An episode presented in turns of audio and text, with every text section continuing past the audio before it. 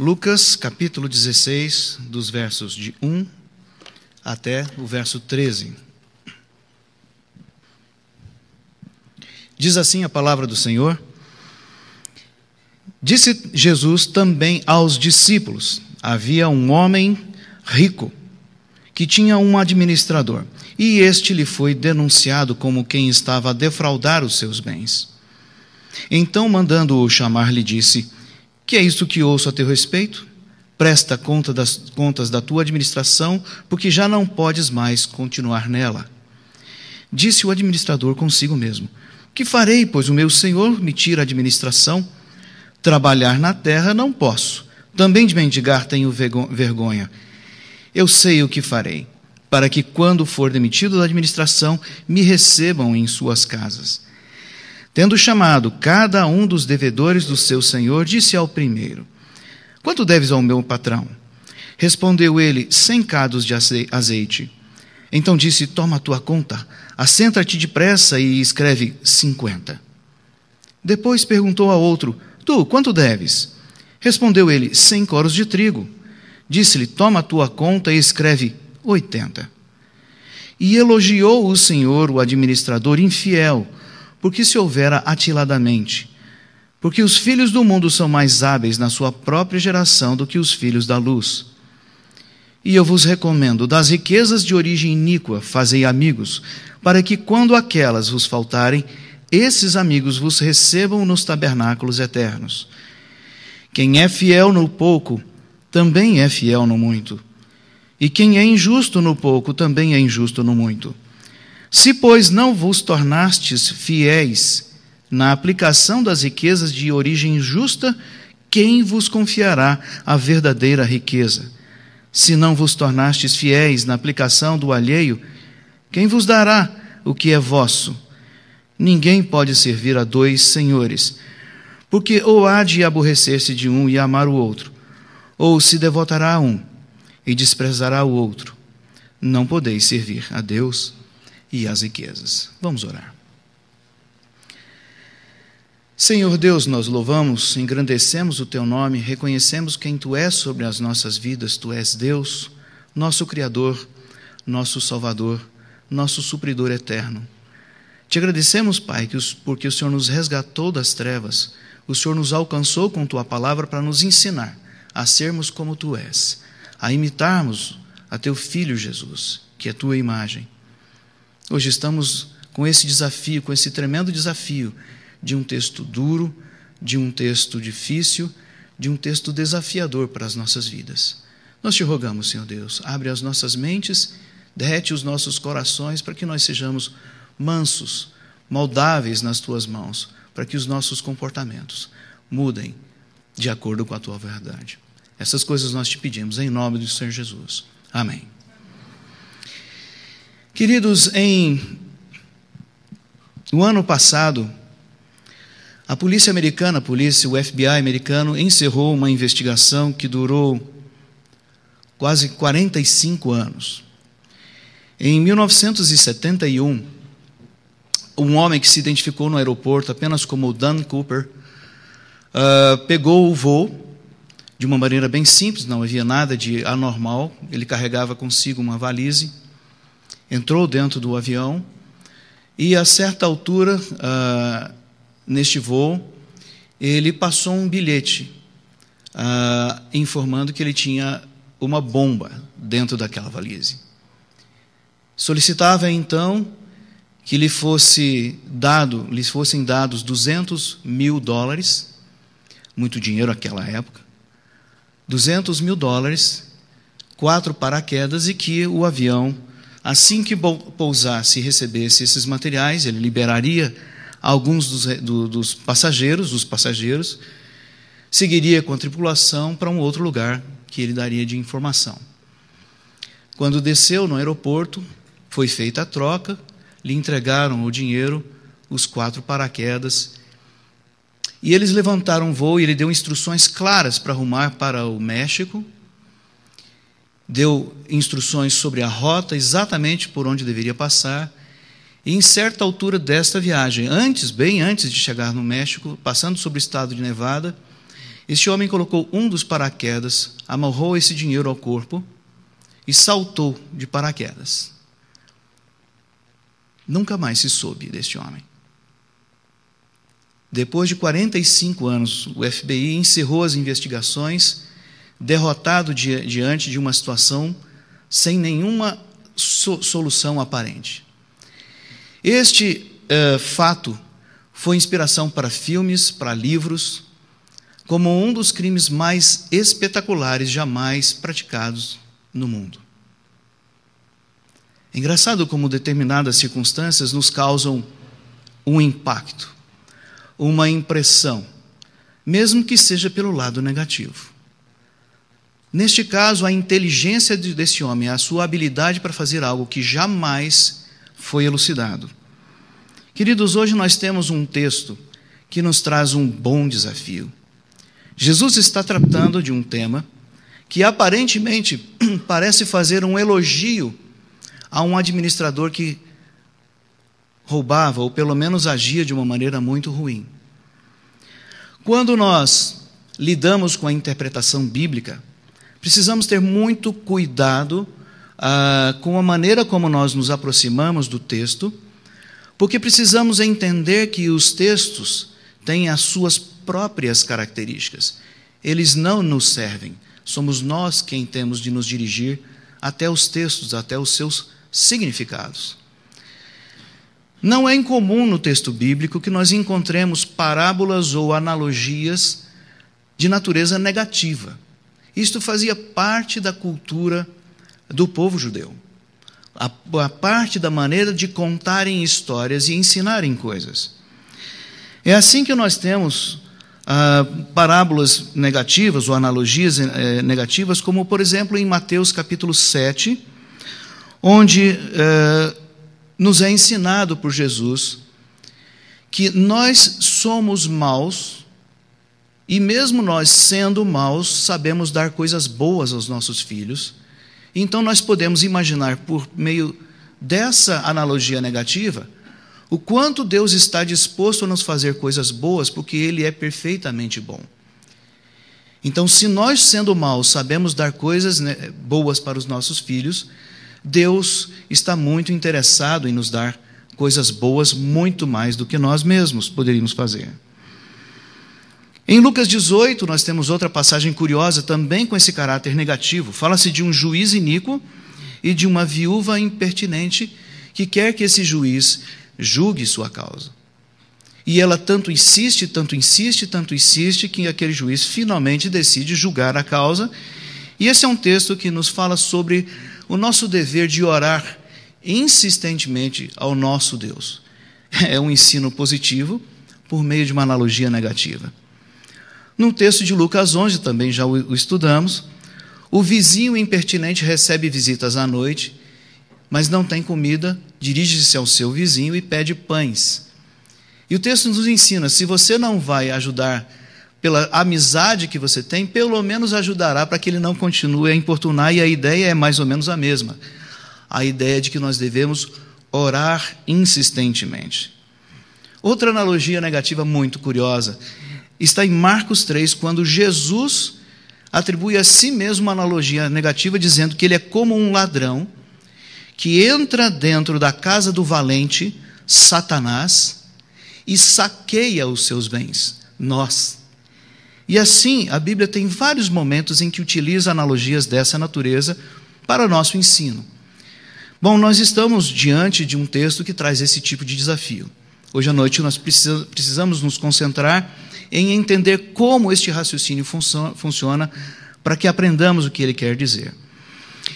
Bom, em resumo, hoje nós vamos ver que nós somos enviados para esta terra como peregrinos e mordomos de Deus.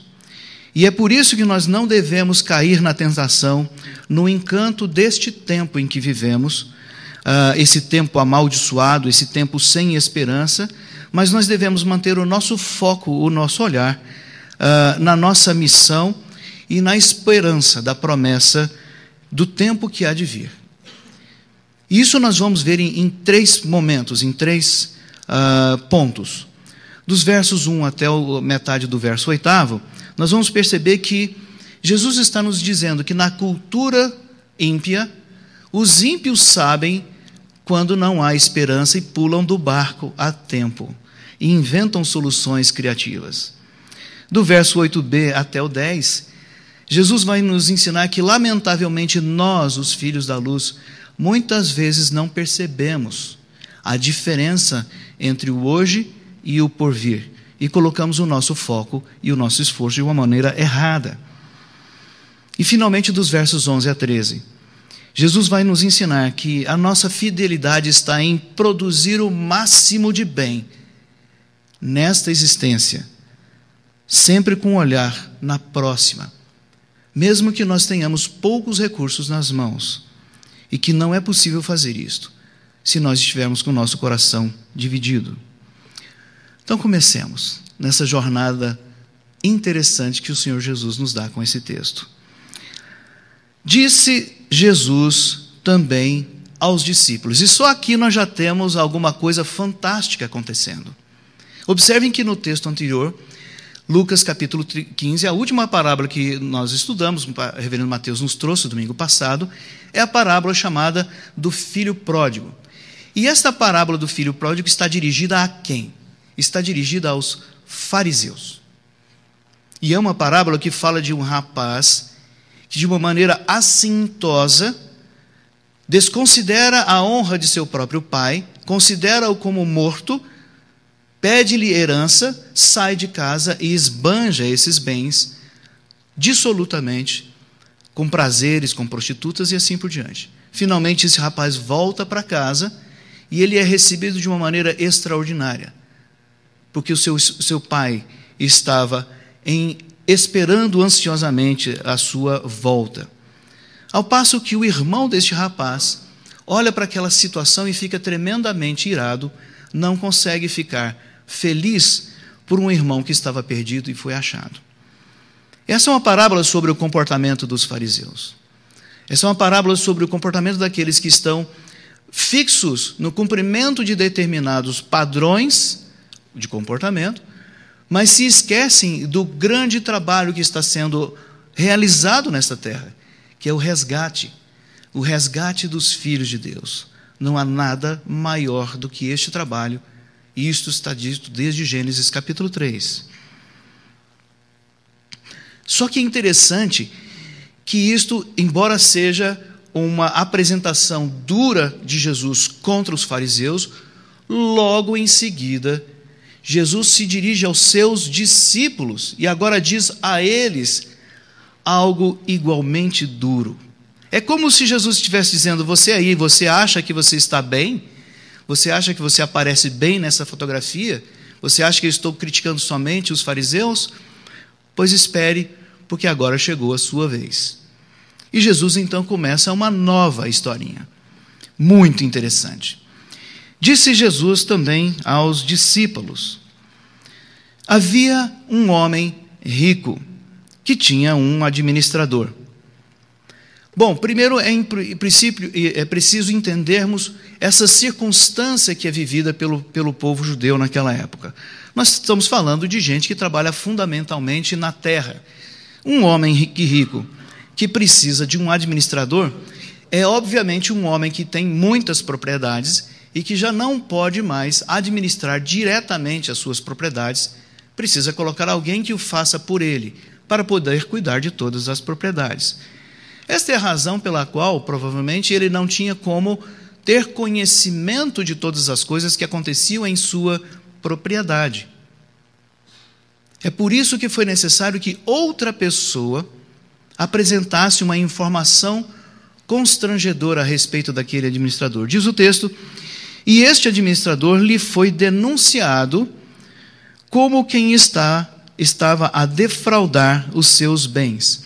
E a palavra utilizada aqui, defraudar, que é a palavra diascorpizo, é a mesma palavra utilizada no texto anterior com respeito àquele jovem, uh, o jovem pródigo, o filho pródigo, quando diz que ele estava a dissipar os bens do pai. A palavra aqui é mais bem entendida como esbanjar, dissipar, jogar fora, usar mal. Não necessariamente roubar mas usar mal, usar de uma maneira ruim os bens do seu patrão. E o texto prossegue dizendo: Então, mandando-o chamar, lhe disse: Que é isto que ouço a teu respeito? Presta contas da tua administração, ou entrega os livros da tua contabilidade, porque você já não pode mais continuar nela. Houve uma quebra de confiança. Houve uma quebra de confiança e este homem agora está encerrando o seu relacionamento com aquela pessoa a quem ele tinha confiado os seus bens. Ele havia confiado os seus bens para que os bens fossem utilizados utilmente, produtivamente, para que gerasse lucro. Entretanto, aquele homem não estava, aquele administrador não estava gerenciando da maneira mais adequada.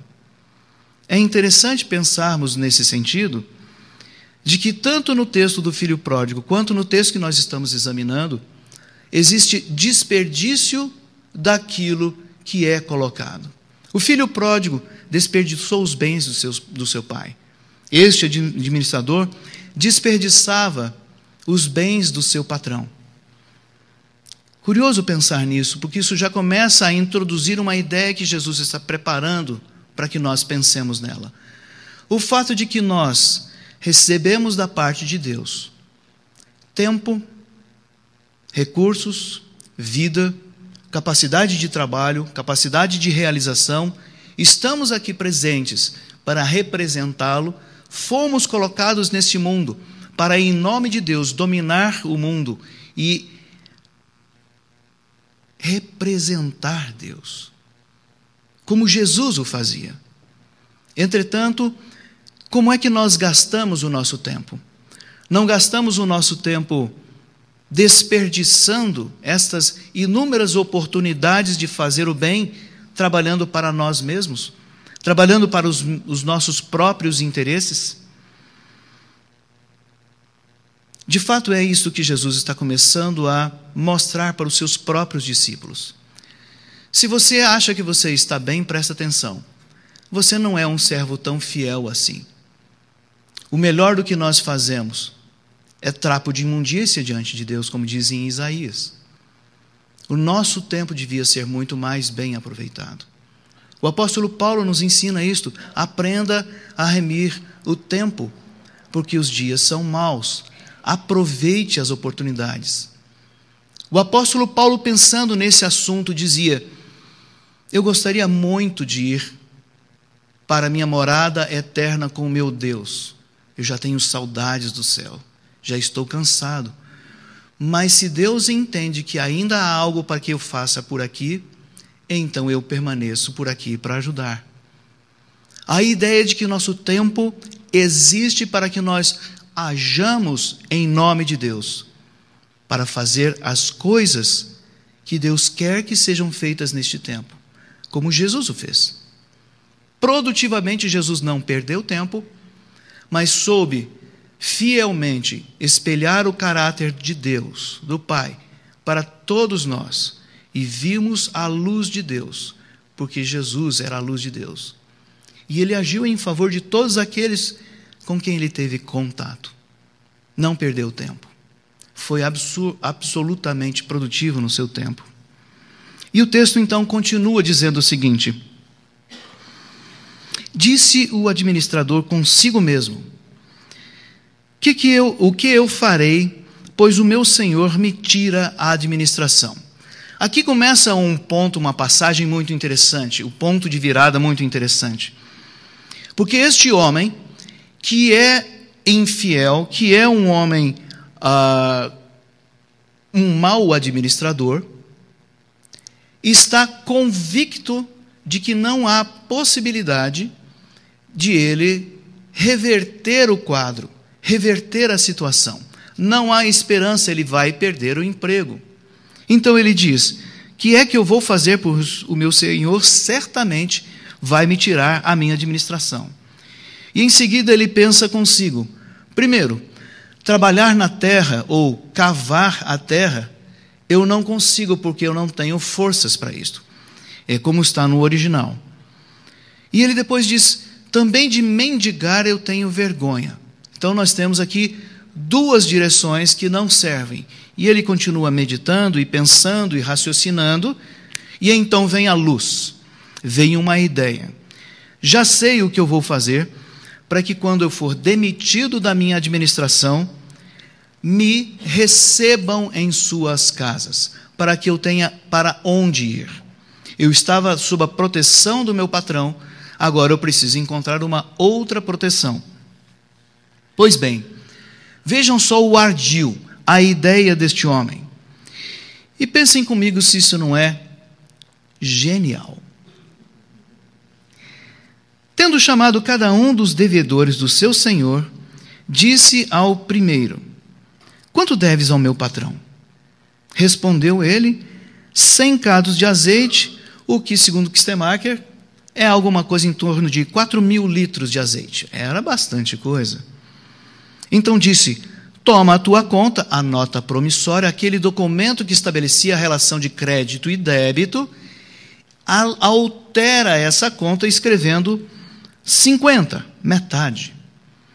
Depois perguntou a outro: Tu, quanto deves? Respondeu ele sem coro de trigo, que também daria algo em torno de quatro mil litros de trigo, e lhe disse: Toma a tua conta e escreve 80.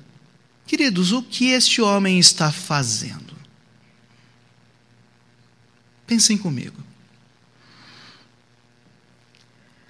Ao interferir na contabilidade, este homem está provocando no coração daquelas pessoas um senso de dívida, um profundo senso de gratidão e de dívida por causa daquilo que ele estava providenciando.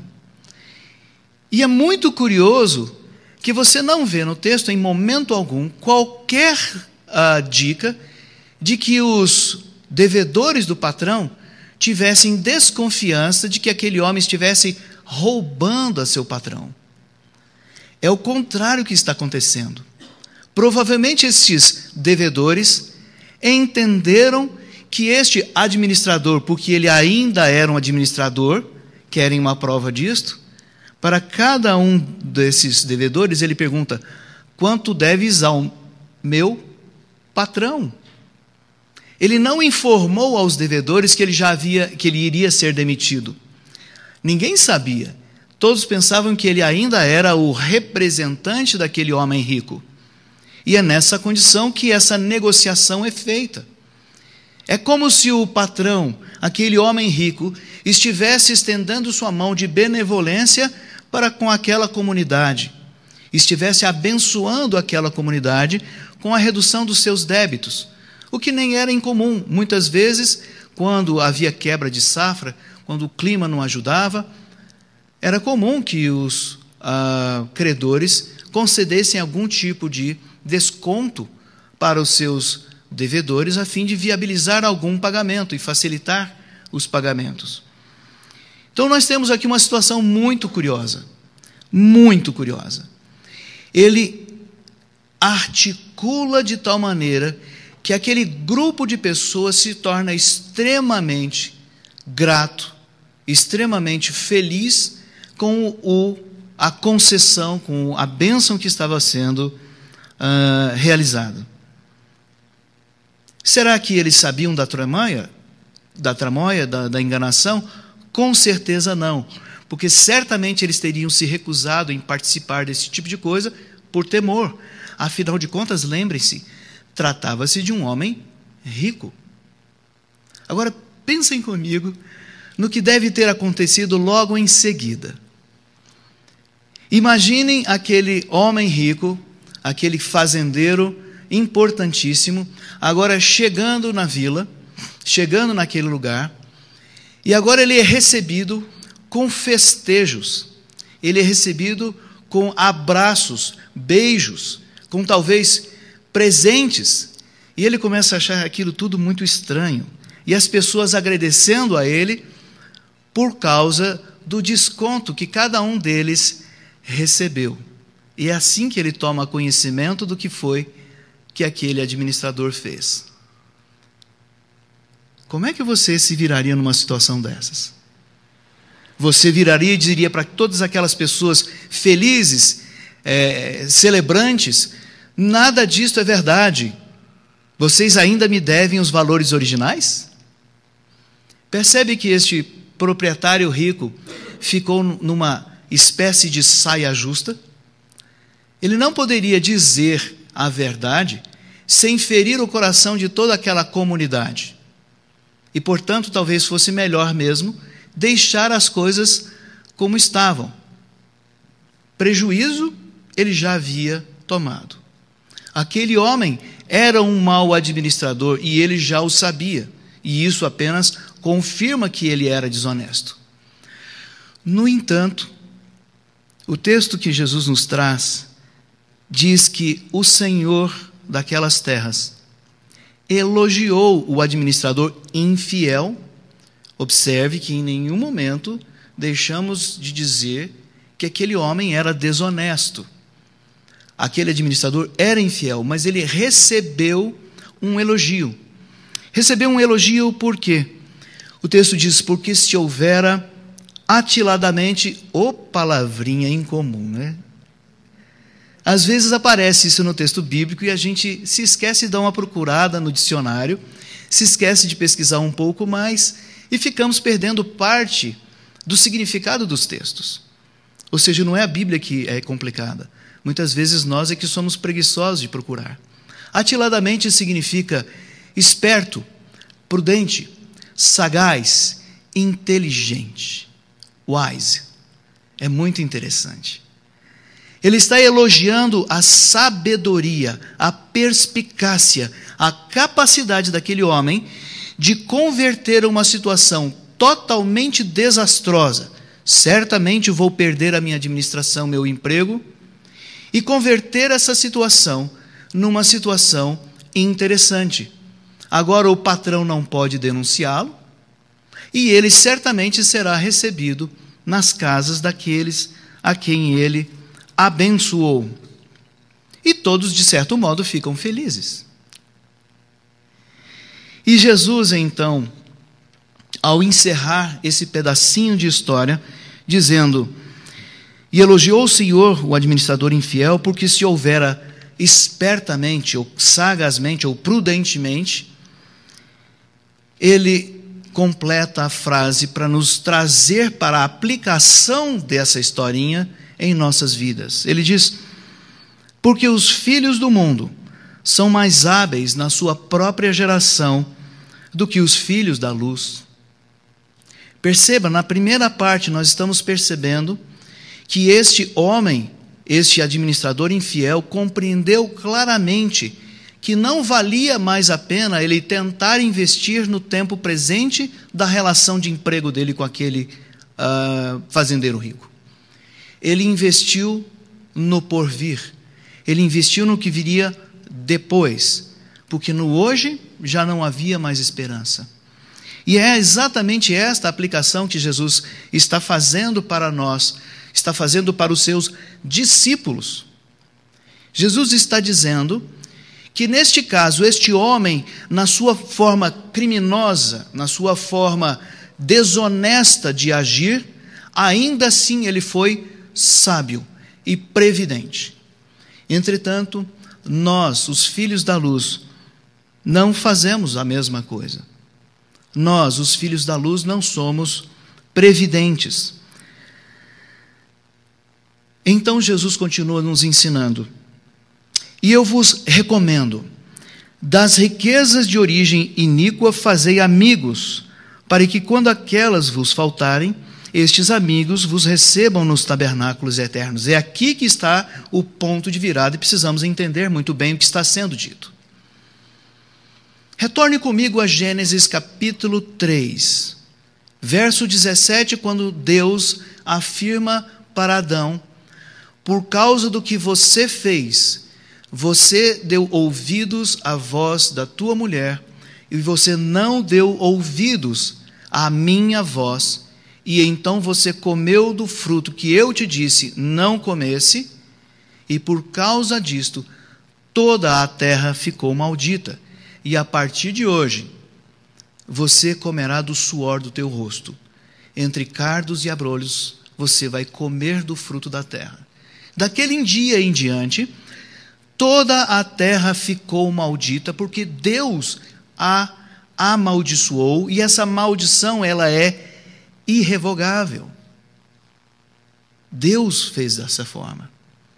E é exatamente por isto que em todo o texto bíblico somos ensinados que nós não deveríamos colocar a nossa fé, a nossa esperança, o nosso amor, o nosso coração em nada desta existência, mas nós deveríamos nos considerar como peregrinos, aqueles que passam por aqui, usam das coisas que existem nesse tempo como se não utilizassem, como se delas não desfrutassem, porque nós sabemos que elas são absolutamente transitórias.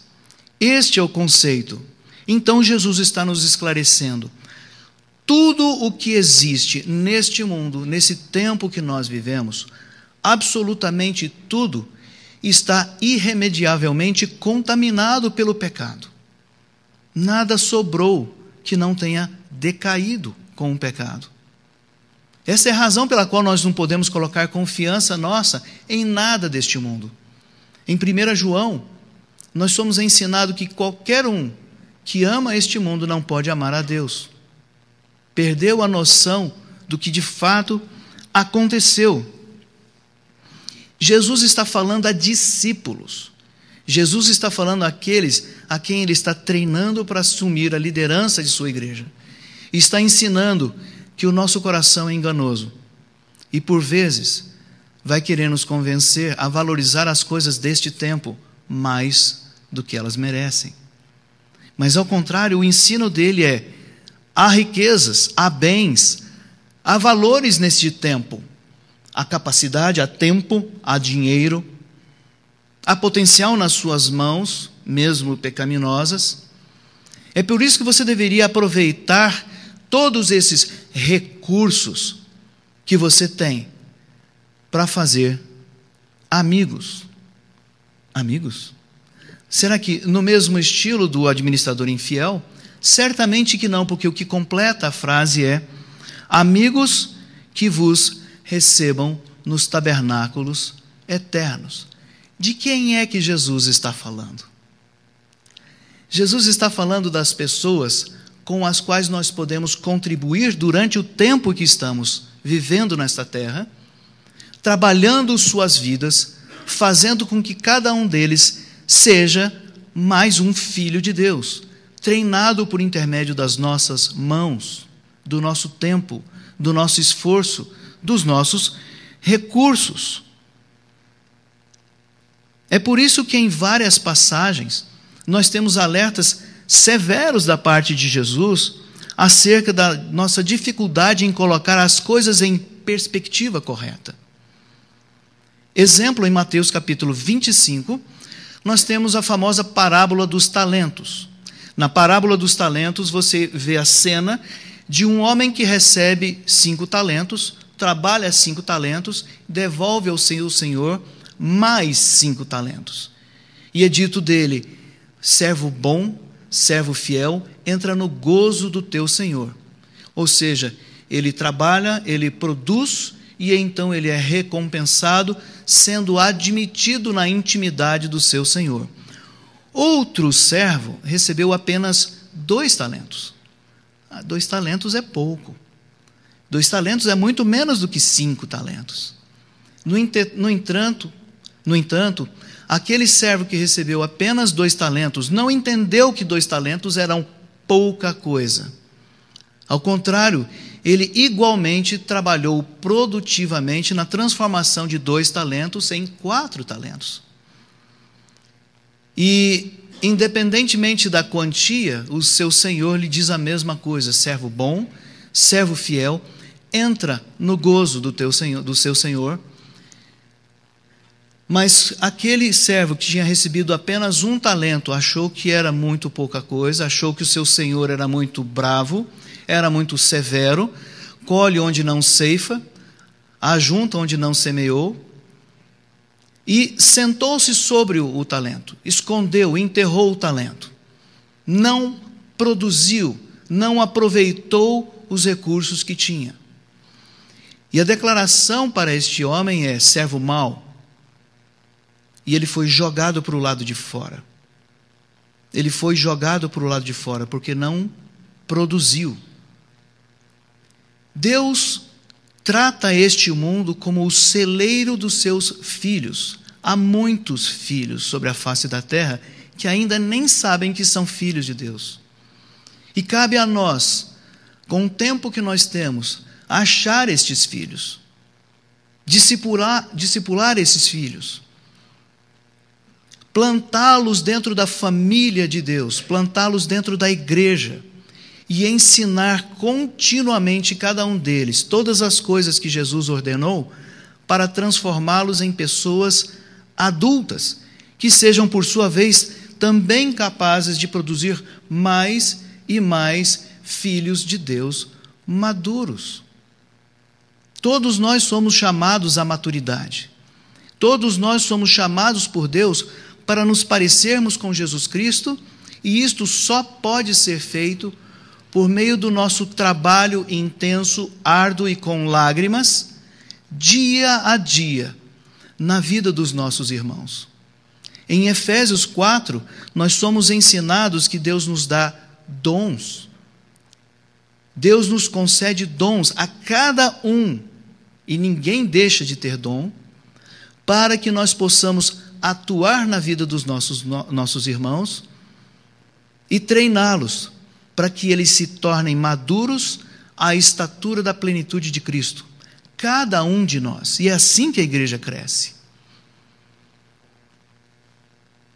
Se nós não investimos o nosso tempo, se nós não investimos as nossas capacidades nisso, é porque nós estamos investindo o nosso tempo em outras coisas.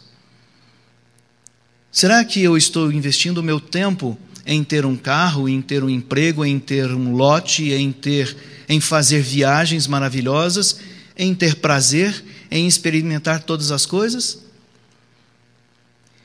Se o meu foco, se a minha atenção está voltado para as coisas que constituem o que este mundo é, estou apostando todos os meus investimentos naquilo que é transitório. Mas eu sou ensinado por Jesus a juntar tesouro onde ladrão não escava, não rouba, onde a traça não corrói, a ferrugem não prejudica. Eu preciso entender claramente o que é que tem valor eterno. E este mundo, onde nós vivemos hoje, já está condenado. Não tem valor eterno. Será destruído. Não há por que investir o meu tempo, não há por que investir o meu esforço em alguma coisa que não tem esperança. Aquele homem infiel sabia que não podia contar com seu emprego. Apostou no futuro. Os filhos da luz nem sempre entendem que Deus nos propôs um futuro. Há uma promessa, há uma esperança de um tempo por vir, qual, no qual nós finalmente reinaremos como desde o início planejado por Deus. Até lá, nós precisamos nos virar neste tempo com os recursos que Deus nos deu neste tempo, mesmo que sejam poucos, mesmo que sejam defeituosos, mesmo que sejam contaminados de pecado, e eles o são, todo o recurso desse tempo é contaminado com o pecado, mas ainda assim plenamente passível de ser transformado em bênção, plenamente passível de ser transformada em vidas que aprendem a ser como Jesus é. E assim Jesus nos conduz para a última parte da sua declaração. Jesus nos disse logo antes: Eu vos recomendo das riquezas de origem iníqua fazei amigos, para que, quando aquelas vos faltarem, esses amigos vos recebam nos tabernáculos eternos. Quem sabe ser fiel no pouco, também é fiel no muito. E quem é injusto no pouco, também é injusto no, mu no muito. E agora ele completa a ideia na terceira e última parte, falando sobre a nossa fidelidade e o nosso foco. Se, pois, vocês não se tornarem fiéis na aplicação das, das riquezas de origem injusta, daquilo que vocês têm hoje, quem é que vai vos entregar a vossa verdadeira riqueza, aquela que lhe está prometida no futuro? Se você não é capaz de ser fiel hoje, com este pouco que você tem recebido, que eu tenho recebido. E ele continua: se vocês não se tornam fiéis na aplicação do que é alheio, os recursos que Deus lhe dá para trabalhar na vida de quem é dele neste tempo, quem vos dará o galardão que é vosso no futuro? A medida da minha fidelidade está naquilo que eu faço com o meu tempo e com os meus recursos. É por isso que Jesus, falando a respeito dessa capacidade de agir, na parábola chamada O Bom Samaritano, mostra como um fariseu, como um uh, sacerdote, deixam passar a oportunidade de interferir positivamente na vida de alguém. Mas um samaritano, alguém de quem ninguém esperaria um bom comportamento, uma boa ação, faz por aquele homem semi-morto tudo o que era necessário fazer, custeando com seu próprio dinheiro a recuperação daquele homem.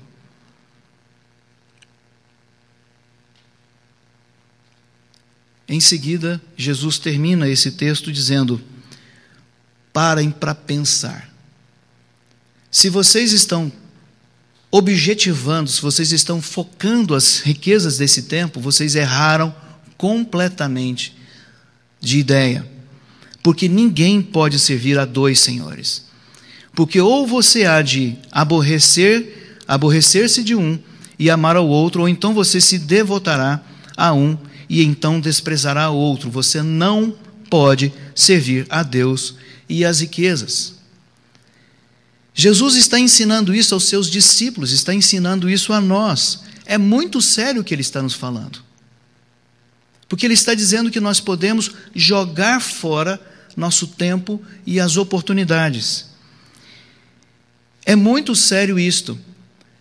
Em Mateus capítulo 25, dos versos 31 e diante, quando Jesus está falando a respeito de cabras e ovelhas, Jesus se refere às ovelhas que estão à sua direita, dizendo que eles deram a Jesus roupa quando ele estava nu, comida quando ele estava com fome, bebida quando ele estava com sede, ou foram visitar quando ele estava preso, ou quando ele estava doente, cuidaram dele. E aqueles, aquelas pessoas disseram: Mas quando foi que nós fizemos essas coisas para você, Jesus? E a resposta de Jesus é: Todas as vezes que vocês fizeram isto em favor do mais pequenino dos meus irmãos, foi a mim que vocês estavam fazendo. A mesma ideia acontece em Mateus capítulo 18. Os discípulos estavam discutindo a respeito de quem deles seria o maior e perguntam a Jesus sobre essa questão.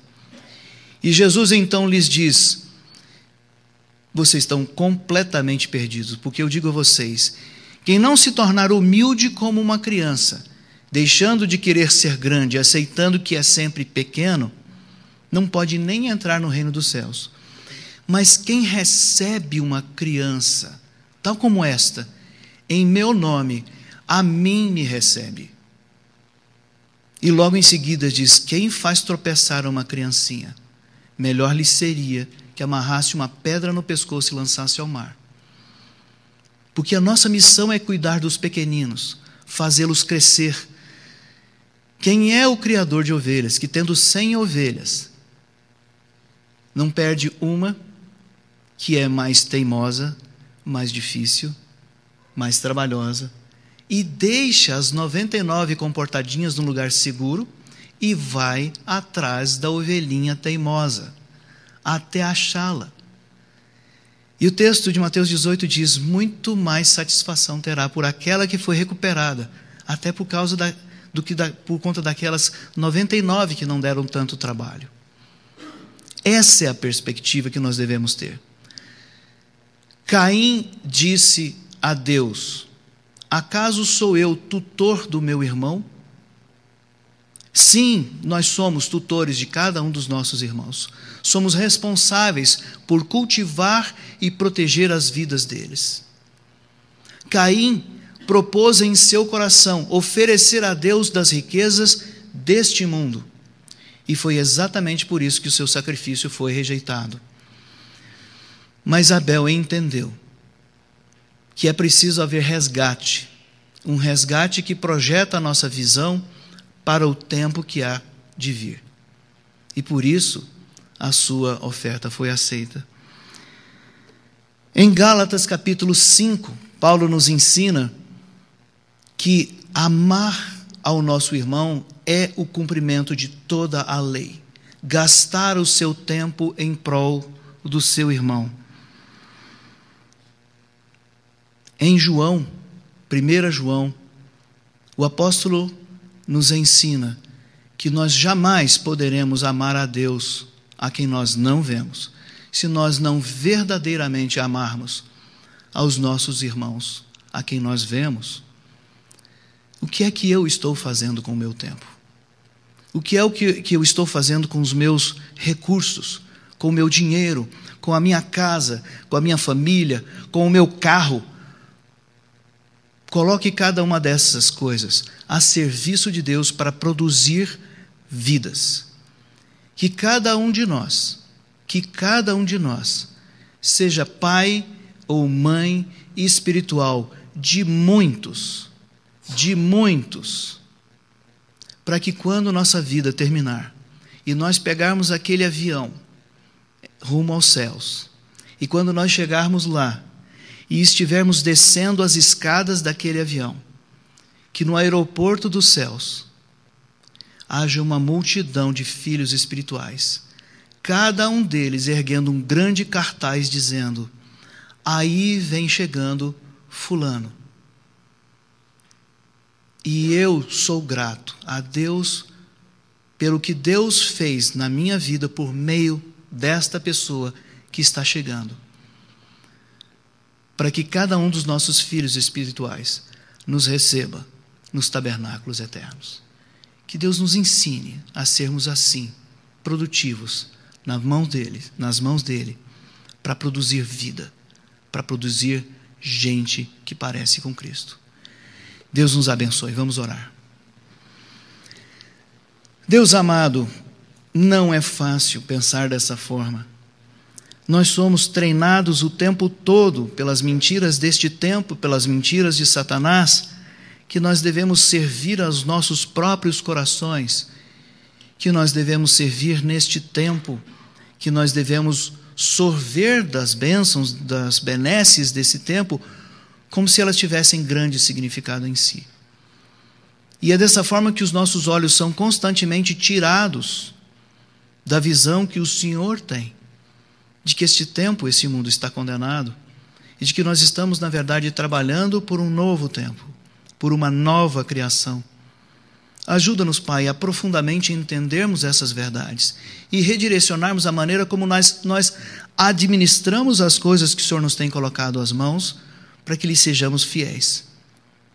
Dá-nos, Pai, sabedoria para fazer essas coisas, porque nós não a temos, porque nós somos facilmente enganados. Mas interfere nas nossas vidas, muda as nossas mentes, dá-nos sensibilidade pelos nossos irmãos e coragem, e coragem para nos aproximarmos de cada um deles e nos gastarmos por ele, porque isto é grato diante de ti. Ajuda-nos nisto em nome do Senhor Jesus. Amém.